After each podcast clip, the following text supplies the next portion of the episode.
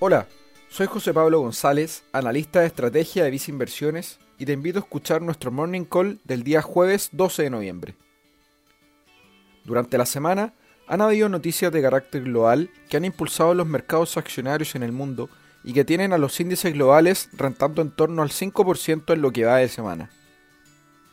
Por una parte, en Estados Unidos se confirmó al demócrata Joe Biden como ganador de las elecciones presidenciales, acompañado de un Congreso dividido entre republicanos y demócratas, escenario que no estaba considerado como base por el mercado y que fue tomado de manera positiva por las acciones.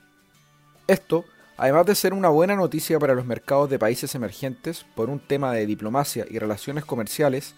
también es positivo para los mercados de Estados Unidos, ya que se cree que Biden no contaría con el apoyo suficiente en el Congreso como para aumentar los impuestos corporativos y poner mayores regulaciones a empresas tecnológicas como tenía presupuestado durante su campaña. Otra noticia que ha impactado de manera positiva a los mercados accionarios globales durante la semana es la efectividad que ha mostrado la vacuna de Pfizer y BioNTech contra el COVID-19, que está en fase 3 de testeos y que demostró haber sido efectiva en un 90% de los casos experimentales hasta ahora.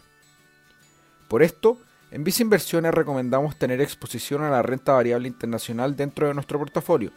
favoreciendo principalmente a regiones que están mostrando un mayor control sobre la pandemia y además que estén mostrando señales positivas en cuanto a la recuperación económica. En ese sentido es que actualmente tenemos un sesgo positivo hacia la renta variable de mercados emergentes, destacando la región asiática, lo cual se encuentra reflejado en nuestros fondos mutuos destacados Visa Acciones Mundo Activo y Visa Acciones Asia. Finalmente, si quieres saber más sobre nuestras recomendaciones, te invitamos a visitar nuestra página web visinversiones.cl o contactando directamente a tu ejecutivo de inversión.